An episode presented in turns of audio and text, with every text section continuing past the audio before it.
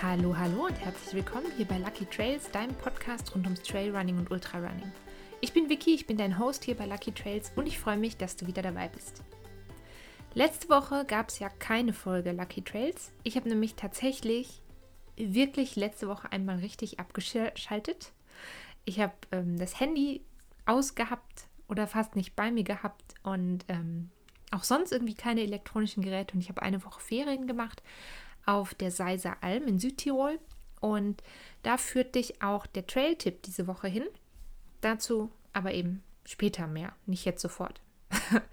Heute ähm, geht es um ein Thema, was mich persönlich schon total lange beschäftigt. Und zwar darum, warum man laufen geht, warum ich laufen gehe.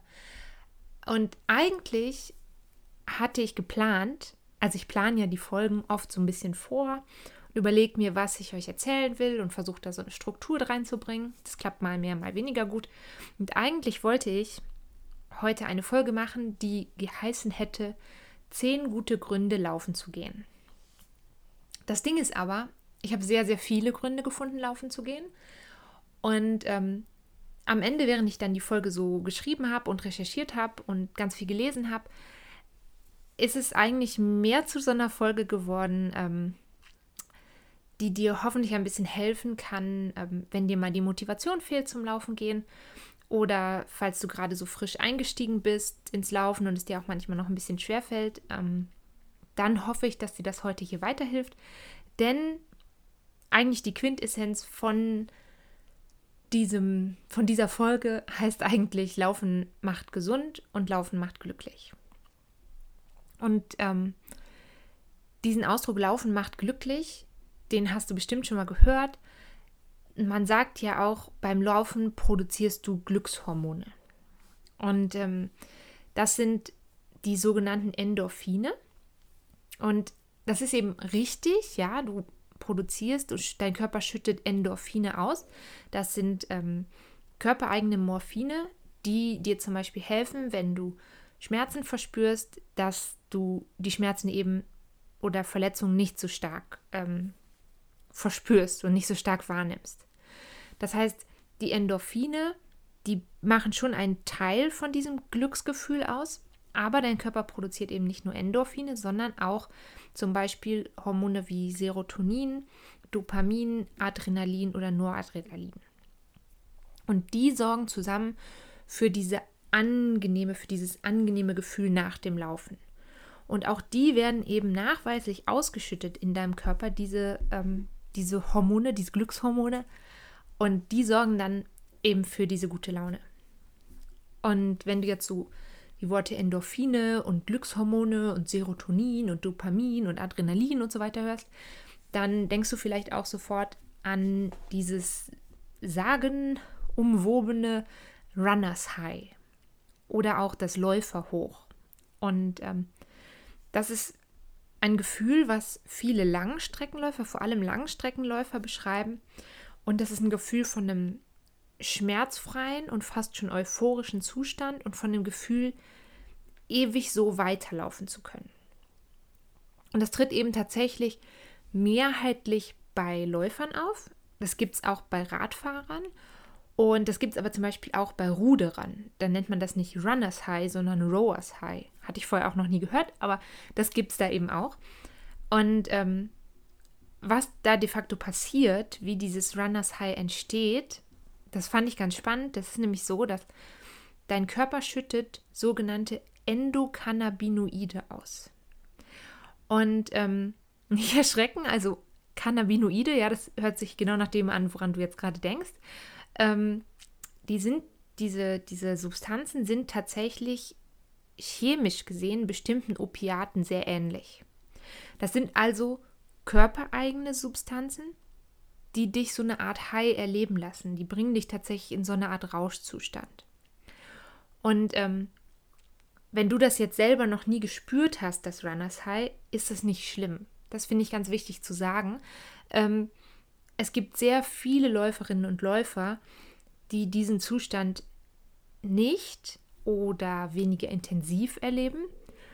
Und das sagt also wirklich überhaupt nichts über, über dich als Läuferin oder als Läufer aus oder über die Qualität deines Laufens aus, ob du jetzt in dieses Läuferhoch kommst oder nicht. Ähm, dieses Runners High wird nicht nur eben durch die Ausschüttung von bestimmten ähm, Hormonen und von diesen Endokannabinoiden produziert, sage ich mal, sondern ähm, es gibt auch noch ein paar andere ähm, Faktoren, die zu diesem Runners High beitragen. Und das sind zum Beispiel die rhythmischen Bewegungen, die du machst beim Laufen. Die haben nachgewiesenermaßen einen positiven Effekt auf oder eine Auswirkung auf dieses gute Gefühl, auf dieses gute Empfinden nach dem Laufen. Und ähm, es gibt Läufer, die kommen in so eine Art ja, meditativen Zustand durch diese konstante, rhythmische, gleichbleibende Bewegung. Ich glaube, das kommt häufiger vor bei, bei Straßenläufern als jetzt bei Trailläufern, weil Trail auch oft ähm, schnelles Umswitchen in den Bewegungen erfordert. Aber es ist auf jeden Fall so, dass diese konstante Bewegung dabei helfen kann, Stress abzubauen. Und ähm, das fand ich ganz spannend, denn in der Medizin wird zum Beispiel bei der Behandlung von Traumapatienten und Traumapatientinnen mit so rhythmischen Bewegungen gearbeitet, weil man eben weiß, dass die einen positiven Effekt auf die eigene Psyche haben können. Es gibt auch noch weitere positive Effekte, zum Beispiel entwickeln die meisten ähm, Menschen, die regelmäßig laufen oder Rennen gehen, die entwickeln ein besseres Körpergefühl. Und über Körpergefühl haben wir auch schon mal ganz viel geredet. Um, da ging es so ein bisschen darum, dass du auf deinen Körper hören sollst beim Trainieren, weil du weißt eben, wie schnell oder wie langsam, wie hochintensiv oder weniger intensiv du an einem bestimmten Tag laufen kannst oder solltest. Und da habe ich dir, glaube ich, in Folge 21 schon mal ein bisschen was zu erzählt, als ich gesagt habe, dass ich jetzt ähm, mit einem Trainer zusammenarbeite. War das Folge 21? Ich glaube schon. Ähm, oder noch danach? Äh, danach glaube ich auch nochmal. Ähm, wo es eben so viel darum geht, gar nicht nach Herzfrequenz zu laufen, sondern wirklich nach, nach dem Körpergefühl. Wie fühlt sich das für mich jetzt gerade an? Ich finde es einen tollen Ansatz, weil das eben auch das, das eigene Körpergefühl und das eigene Körperempfinden total ähm, gut fördert. Und ähm, deswegen glaube ich da fest dran, dass das dein Körpergefühl verändert, wenn du regelmäßig laufen gehst. Und es ist eigentlich auch egal, was für Strecken du läufst. Also du musst jetzt nicht Ultraläufer oder Ultraläuferin sein, um eine bestimmte Strecke, äh, um, eine, um ein bestimmtes Gefühl zu entwickeln. Grundsätzlich ist es so, auch wenn du jetzt Einsteigerin bist zum Beispiel, wenn du losläufst und erstmal kurze Strecken läufst, du kommst irgendwann an deine persönlichen Grenzen. Und gleichzeitig durch konstantes Training verschiebst du natürlich diese Grenzen auch immer wieder. Und das ist dann wieder ein Gefühl, wenn du dann quasi ein neues Ziel erreicht hast, wieder eine Grenze verschoben hast, dann ist das wieder ein Gefühl, das dich glücklich macht. Womit wir wieder bei den Glückshormonen vom Anfang wären. Und ähm, da siehst du eben beim Laufen, überwindest du also physische Hürden. Also du bist vielleicht am Anfang viel schneller erschöpft, als ähm, wenn du schon weiter vorangeschritten bist im Training. Aber eben du hast auch so psychische Herausforderungen, sag ich mal. Und das kann eben sein, dass du auch nur auf deine Uhr schaust und dir denkst, noch einen Kilometer weiter oder noch 500 Meter weiter. Ähm, aber das kann eben auch dieses Gefühl überwinden sein von, ich kann nicht mehr weiterlaufen oder ich kann vielleicht nicht schneller laufen oder ich kann nicht mehr diesen Berg hochlaufen. Wenn du das Gefühl hast, du kannst zum Beispiel diesen Berg nicht mehr hochlaufen, dann ähm, nimm Tempo raus und geh langsamer. Aber wenn du dann oben angekommen bist, wirst du wahnsinnig glücklich sein. Und ähm, das ist definitiv einer der besten Effekte vom Laufen. Wenn man das Gefühl hat, man hat was geschafft und eben dann dieses Glücksgefühl entsteht. Es gibt natürlich noch mehr physische Vorteile. Also zum Beispiel, viele Läufer haben ein besseres, gestärktes Immunsystem. Da habe ich letzte Woche schon mal drüber gesprochen. Letzte Woche? Ja, Gott, ich bin ein bisschen verwirrt heute. Letzte Woche schon mal drüber gesprochen. Also zum Beispiel, wer das ganze Jahr überlaufen geht, hat in der Regel ein besseres Immunsystem. Du wirst dann generell weniger schnell krank und darum fühlst du dich im Durchschnitt körperlich halt wohler Und, Achtung, nächster Punkt, du schläfst auch besser. Wenn du gesünder bist, schläfst du besser. Und ähm, auch dieser, der eigentliche regelmäßige Sport, der kann die Qualität von deinem Schlaf verbessern.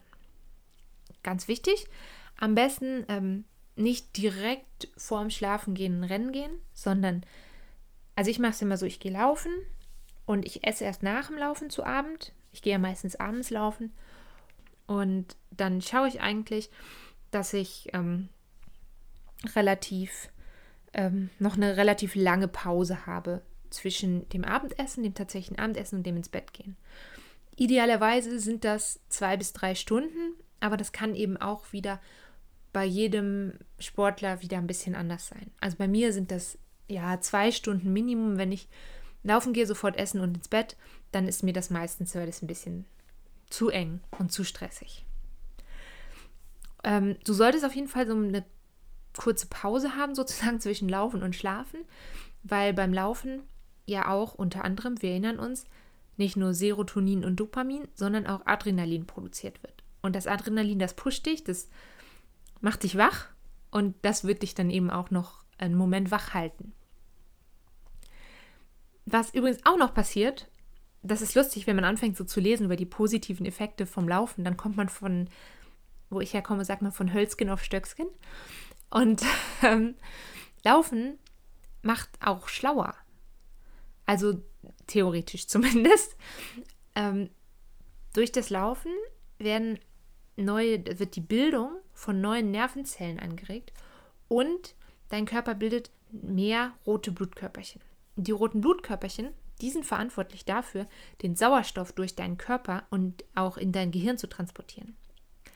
Und da gibt es eine Studie von der National Academy of Science, die hat bei verschiedenen Läufern ähm, einen Zuwachs vom Gehirnvolumen festgestellt, und zwar um ungefähr 2%.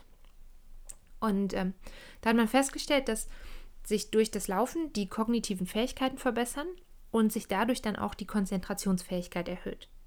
Und wenn man jetzt dann ähm, regelmäßig Sport treibt und zusätzlich natürlich, man muss auch noch ein bisschen was tun, ne? also ein bisschen lernen muss man schon noch, ähm, aber dann fällt einem zum Beispiel Vokabeln lernen viel, viel leichter. Jetzt müssen wahrscheinlich die meisten von euch keine Vokabeln mehr lernen in ihrem Leben, aber so als Beispiel finde ich das ähm, total krass, dass man sich die bis zu 20 Mal schneller merken kann, wenn man regelmäßig Sport treibt. Also, Sport macht glücklich und gesund und schlau. Gesund ist ein ganz wichtiges Stichwort, denn es gibt ja so dieses berüchtigte Laufen schadet den Gelenken. Das habe ich mir auch schon wahnsinnig oft angehört.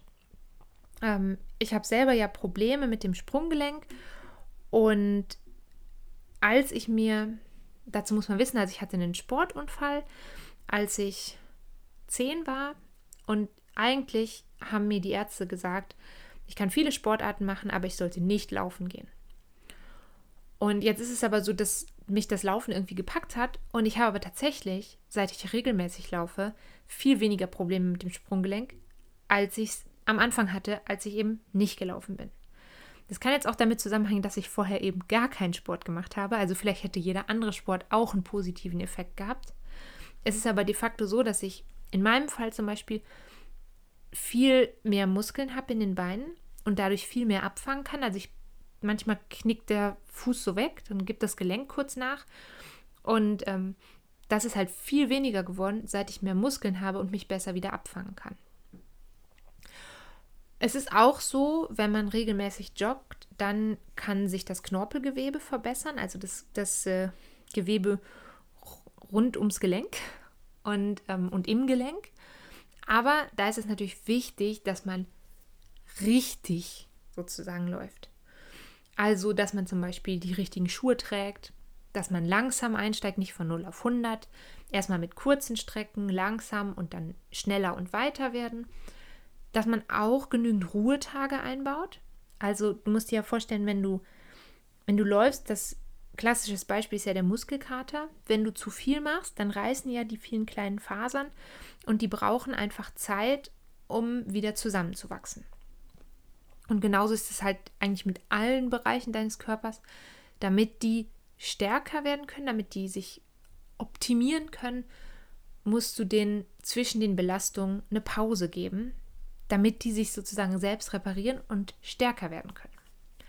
Und deswegen eben auch, es ist wichtig, genügend Ruhetage einzubauen und auch einen für dich anatomisch guten Lauf, Laufstil zu finden. Das heißt jetzt nicht, das finde ich ganz wichtig zu sagen, es ist nicht ein Laufstil besser als der andere, sondern ein Laufstil ist für diese eine Person besser als für diese andere Person. Also wenn, wenn ich zum Beispiel hier durch den Wald gehe, sehe ich wahnsinnig viele Läufer, die ähm, im Fersenlauf laufen. Also zuerst die Ferse aufsetzen und den Fuß komplett abrollen. Und es ist voll okay, wenn das für die Person der anatomisch korrekte Laufstil ist und der sich gut für die anfühlt. Ich weiß für mich persönlich, dass das sich nicht so gut für mich anfühlt und deswegen laufe ich auf dem Mittel bis zum bis auf dem Vorfuß irgendwo so dazwischen. Und ähm, das machen, das ist so, glaube ich. Ich glaube, Mittel- und Vorfußlauf ist so Standard fast schon ähm, bei allen, die ein bisschen ambitionierter laufen. Aber es heißt eben nicht, wenn du persönlich dich mit dem Fersenlauf wohlfühlst, dann musst du dir nicht erzwingen, einen anderen Laufstil zu haben. Bloß weil irgendjemand dir das irgendwann mal gesagt hat sondern du musst das Gefühl haben, es fühlt sich für dich gut und richtig an. Grundsätzlich über so Themen wie richtiges Schuhwerk, langsam einsteigen, genügend Ruhetage, ähm, Laufeffizienz verbessern, deinen Laufstil verbessern, ähm, habe ich schon in ein paar Folgen gesprochen, unter anderem in den Folgen 4 und 6 und in allen Folgen, in denen wir über verschiedene Trainingsansätze und Trainingsmethoden sprechen. Das wären zum Beispiel Folge 2, Folge 21, Folge 25. Ja, Folge 3 glaube ich auch. Ähm, genau, also das sind so die, die elementaren Folgen dazu. Ich verlinke dir die natürlich unten nochmal in der Infobox. Und natürlich, last but not least, wenn du auf ein Ziel hintrainierst, dann brauchst du in der Regel auch ein bisschen Disziplin. Und das ist definitiv was, was ich auch das Gefühl habe, dass das Laufen fördert, nämlich eine Disziplin, mich auf ein, mir ein Ziel zu setzen, mich dorthin, mich dorthin zu arbeiten. Das hört sich komisch an. Ähm, also quasi mich darauf vorzubereiten und alles zu geben, um dieses Ziel zu erreichen. Und wenn man dann dieses Ziel bekommt, ähm, dieses Ziel erreicht, dann hat man eigentlich so eine Art, ja, super Selbstbewusstseinsschub. Und das findet, glaube ich, einfach jeder schön. Also ein gutes Gefühl haben mit sich selbst, mit seinem Körper, mit dem, was man erreicht hat, mit dem, wofür man ja gekämpft hat, vielleicht auch. Ähm, ich glaube, das ist einfach für jeden Läufer und für jede Läuferin ein super schönes Gefühl. Falls du jetzt Lust hast, auch loszulaufen, dann äh, würde ich sagen, hopp, hopp, los geht's. Ich habe dir heute noch ähm, zum Abschluss einen ganz wunderschönen Trail-Tipp mitgebracht. Und zwar eben einen von letzter Woche, als ich in den Ferien gewesen bin, auf der Seiser Alm in Südtirol. Und das ist ein Long Run, der ist 22,5 Kilometer. Ich glaube, du findest die Route natürlich auch wieder auf meinem Profil auf Komoot. Da heiße ich Lucky Trails. Ähm, oder auf dem Blog lifeisalaluckybag.com slash podcast slash trail-tipps. Genau, da findest du den. Und ähm, Komoot hat mir beim Hochladen von der Tour, ich glaube, knapp über 700 Höhenmeter angegeben. Meine Garmin-Uhr sagte knapp über 1000 Höhenmeter. Die Garmin-Uhr von meinem Freund sagte, ich glaube, 800 Höhenmeter. Also irgendwo so dazwischen kommst du aus. ähm, es ist auf jeden Fall schön und nicht und technisch nicht besonders anspruchsvoll. Also es ist eine tolle Chance, wenn du mal ähm, wirklich in der Höhe trainieren willst. Der führt in weiten Teilen zwisch, ähm, über eine Route zwischen 1800 und 2000 Höhenmetern. Und ähm, aber wirklich so sehr einfaches Gelände. Start und Ziel von dem, von dem Lauf ist das Berghaus Zallinger. Da kannst du mit dem Shuttle hochfahren. Es gibt aber an der ganzen Route gibt's verschiedene Orte, wo du gut mit dem Bus hinkommst und einsteigen bzw. wieder aussteigen kannst. Also zum Beispiel wären das die Orte Saltria oder Icaro. Da kannst du auch gut abkürzen oder den Lauf abbrechen oder eben auch an einer anderen Stelle starten. Wie gesagt, auf der Route geht es aber ab dem Gasthaus Zallinger und da gehst du erst auf die Wanderroute Nummer 7 Richtung Malknechthütte. Geht so kurz durch ungefähr ein Kilometer durch etwas schwierigeres äh, Terrain, durch den Wald. Ein Single Trail ist das. Und dann kommst du aber wieder auf eine breite Forststraße und ein Großteil der Route ist Forststraße. Und ähm, nach ungefähr zweieinhalb Kilometern zweigst du nicht ab zur Hütte, also da geht links so ein kleiner Pfad berghoch, sondern du folgst weiter der breiten Forststraße und die führt dich dann sanft so bergab bis zum Hexenwald. Und du gehst auch nicht in den Hexenwald hinein, könntest du, aber machst du in diesem Fall nicht, sondern du folgst weiter der Forststraße und dann kommt eine kleine Brücke und kurz vor der Brücke geht es rechts und da kannst du über den Bach und dann links vor den, dann kommst du auf so Weiden zu und links vor den Weiden gehst du bergauf und dann direkt rechts in den Spiegelwald rein. Der Spiegelwald ist super schönes Waldgebiet da oben und ähm, du bist richtig, wenn du hinter der ersten Rechtskurve so ein großes hölzernes Tor siehst. Da steht ganz fett Spiegelwald drauf. Das ist so ein bisschen, das sieht so ein kleines bisschen aus wie in so einem Märchenwaldpark. genau. Ähm, in diesem Wald geht es auf und ab. Okay, es geht, mehrheitlich geht es aufwärts ähm, durch den Wald. Das ist der Wanderweg Nummer 12. Und von hier gehst du dann weiter in den Ort Richtung, nicht bis in den Ort Richtung Kompatsch. Und dann kommst du auf so eine Hochebene. Da sind mehrere Bergbahnen. Und da läufst du immer weiter Richtung Sonnenlift. Und auf diesem Plateau gibt es ganz viele Hütten, wo du einkehren kannst, wo du eine Pause machen kannst. Da fährt auch ein Bus, falls du abbrechen möchtest oder ähm, falls du erst dort einsteigen möchtest. Das weiß ich nicht genau, wie die Bushaltestelle heißt, ähm, aber du kannst zum Beispiel mit dem Bus, glaube ich, bis zur Rauchhütte fahren und an der Rauchhütte erst einsteigen.